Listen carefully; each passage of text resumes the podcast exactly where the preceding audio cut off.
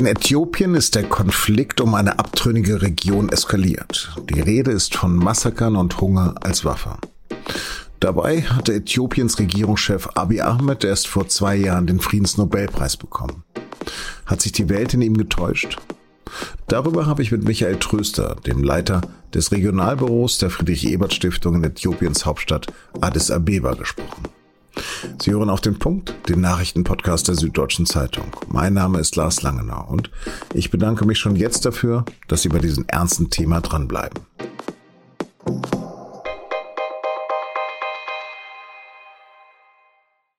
Seit 1974 das fossile Skelett von Lucy gefunden wurde, gilt Äthiopien vielen als Wiege der Menschheit. Heute hat das Land 112 Millionen Einwohner und schon immer viele Ethnien. Die wichtigsten sind Oromo, Amharen und Tigrayer. Keine einfache Sache, die zusammenzuhalten. Eine Art Jugoslawien in groß, wie die Zeit vor kurzem geschrieben hat. Ein Vielvölkerstaat, der nach dem Sturz von Kaiser Haile Selassie, kommunistischer Diktatur, Hungersnot, Bürgerkrieg und einem blutigen Krieg mit dem Nachbarn Eritrea trotzdem zur jüngsten afrikanischen Erfolgsgeschichte wurde. Viel zum exzellenten Ruf hat Äthiopien dabei seinem Ministerpräsidenten Abiy Ahmed zu verdanken. Ein junger, charismatischer Politiker, der vor drei Jahren das Ruder in Addis Abeba übernommen hat und alles anders machte als seine Vorgänger. Er hat politische Gefangene freigelassen, holte Exzellenten heim, hob den Ausnahmezustand auf und besetzte die Hälfte seines Kabinetts mit Frauen. 2019 hat er den Friedensnobelpreis für die Beendigung des 20 Jahre andauernden Krieges mit Eritrea bekommen. In seiner Dankesrede in Oslo sagte Abi damals, dass er die Auszeichnung auch im Namen derer entgegennimmt, für die der Traum von Frieden oft zum Albtraum des Krieges geworden ist. I witnessed firsthand the ugliness of war in frontline battles. You see, I was not only a combatant in war, I was also a witness to its cruelty and what it can do to people. War makes for bitter men, heartless and savage men. Krieg sei die Hölle. Er schaffe nur verbitterte, herzlose, wilde Männer. Und jetzt wird Abi verantwortlich gemacht für eine Spirale der Gewalt, die die Einheit des Landes bedroht. Regierungstruppen hatten im vergangenen November eine Offensive gegen die Volksbefreiungsfront TPLF in Tigray begonnen. Seither berichten Menschenrechts- und Hilfsorganisationen immer wieder von Massakern und anderen Gräueltaten in der nordäthiopischen Provinz, verübt von beiden Seiten, vom Militär und den Rebellen. Darüber habe ich mit Michael Tröster, dem Leiter des Regionalbüros der SPD-nahen Friedrich-Ebert-Stiftung in Addis Abeba, gesprochen. Herr Tröster, bekommen Sie in Addis Abeba irgendetwas von dem Krieg im Norden des Landes mit? Also ich würde sagen, dass unser Alltag hier und auch in Addis Abeba weitestgehend normal verläuft, aber dadurch, dass wir als politische Stiftung auch politisch arbeiten, überlagert natürlich dieser Konflikt alle Diskussionen, die wir hier haben und mit unseren politischen Partnern führen. Und ich denke, das wird sich auch nicht ändern, bis der Konflikt gelöst ist. Hm. Was ist denn der Ursprung des gerade eskalierten Konfliktes? Also Äthiopien ist ja sowas wie ein Vielvölkerstaat.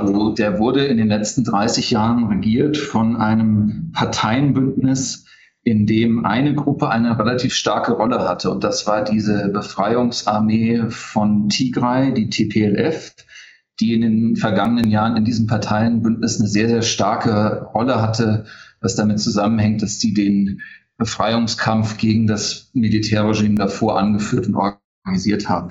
Nun ist aber die Gruppe der Tigray eigentlich eine relativ kleine Gruppe und macht nur 60 Prozent des Landes aus. Insofern war deren Einfluss eigentlich relativ überproportional im Vergleich zu ihrem Gewicht, was sie im Land selber hatte. Und ich würde sagen, die haben damals, als sie die Macht übernommen haben, sowas ähnliches eingeführt wie ein Teile- und Herrschesystem und haben den sogenannten ethnischen Föderalismus begründet. Das heißt, obwohl es auch in den Jahren davor immer wieder Auseinandersetzungen und Spannungen zwischen den verschiedenen Gruppen gab, haben die versucht, anhand ethnischer Linien äh, föderale Staaten zurechtzuschneiden und haben damit im Prinzip Ethnizität mit in die Politik gebracht, um damit auch ihre Rolle im Rahmen dieses Parteigefüges zu festigen. Und in der Zeit ihrer Regierung hat die TPLF äh, viele wichtige Reformen angestoßen, das Land auch wirtschaftlich vorangebracht, hat aber in dieser Zeit immer mit einer sehr harten Hand und gerade nach in den letzten Jahren sehr autoritär regiert, ähm, wo sich dann in den 2000, ab seit 2015 auch immer stärkerer Widerstand in der Bevölkerung geregt hat. Mhm. Regierungschef Abiy wurde ja als Reformer gefeiert für seinen Friedensvertrag mit Eritrea. Wandelt er sich gerade zu einem Autokraten? Also Decke Abi hat zweierlei Dinge gemacht, als er, als er die, dieses Amt übernommen hat. Zum einen hat er als Reaktion auf den starken, äh, auf den starken Widerstand der Bevölkerung gegen das alte Regime Öffnungen versprochen und inter, interne Reformen angestoßen, hat Oppositionspolitiker wieder zurück ins Land geholt und wollte auch in, ein Stück weit mit diesem System des ethnischen Föderalismus der TPLF brechen und eher eine würde ich sagen, eine gemeinsame Identität von Äthiopien und von Äthiopierinnen und Äthiopiern nach vorne stellen.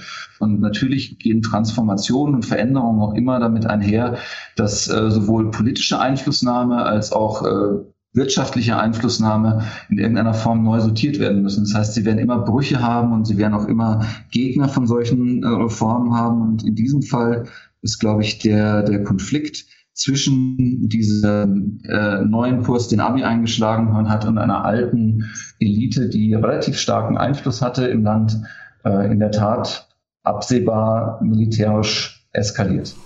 Mhm. Es gibt furchtbare Berichte über Massaker, ethnische Säuberung, als Hunger als Waffe. Was wissen Sie darüber und von welcher Seite geht das aus?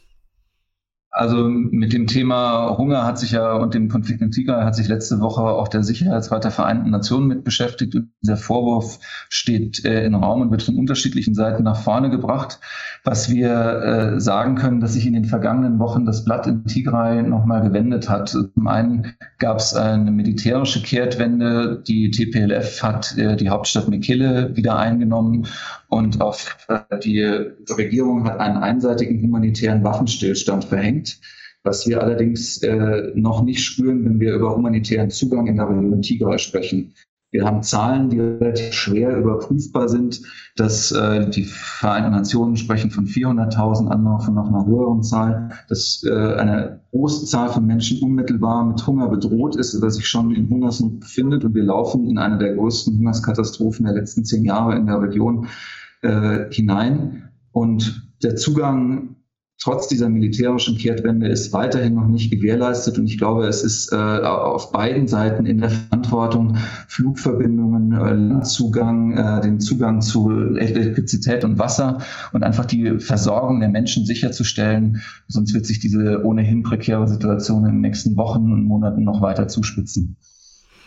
Herr Tröster, ganz banal, gibt es in diesem Konflikt ein Gut und Böse, ein richtig oder falsch?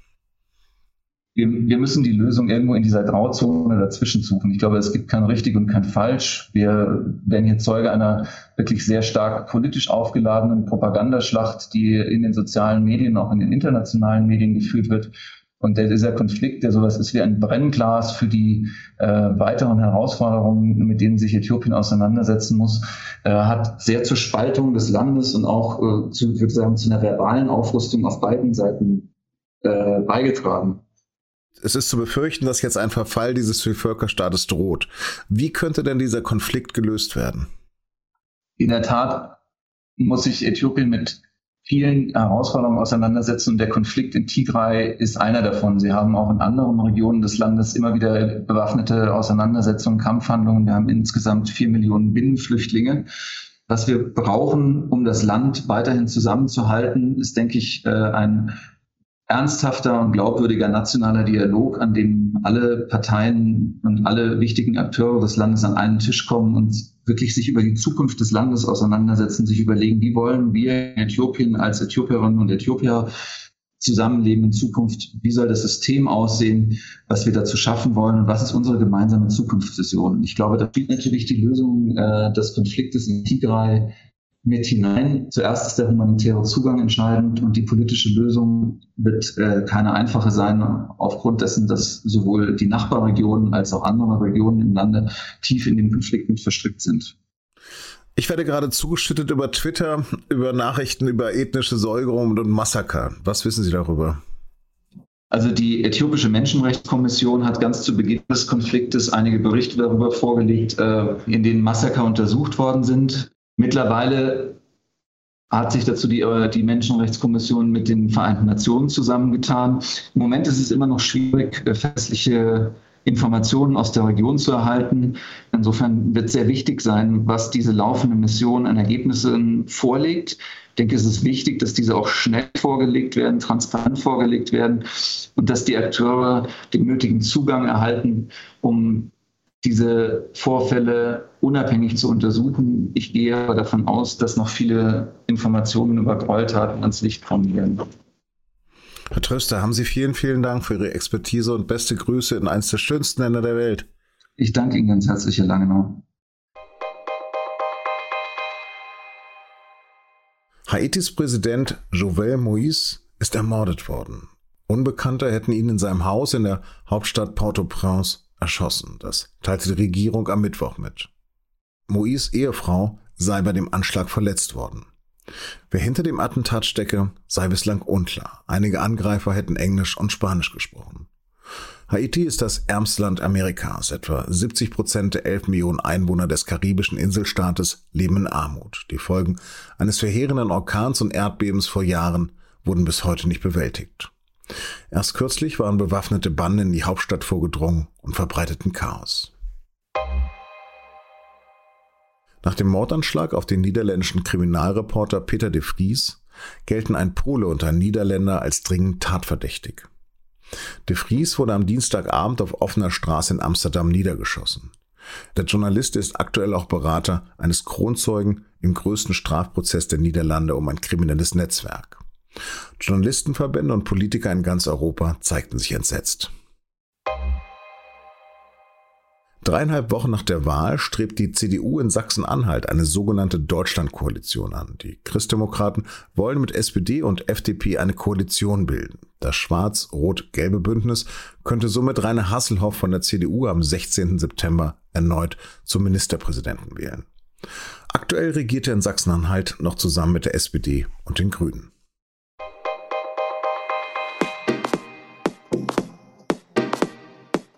Europa lebt auch von der Reisefreiheit. Doch während der Pandemie ist das schwierig. Grenzkontrollen, Einreiseverbote und die Furcht vor dem Virus hatten den Kontinent quasi stillgelegt. Wie es um Europa nach mehr als einem Jahr Ausnahmezustand steht, dafür ist mein Kollege Alex Rühle drei Wochen lang mit dem Zug kreuz und quer durch viele Länder gefahren. Und davon berichtet er in einer Serie im Feuilleton der SZ und jetzt auch in der aktuellen Folge von unserem Recherche-Podcast das Thema. Wie alle unsere Podcasts finden Sie auch den auf sz.de-podcast.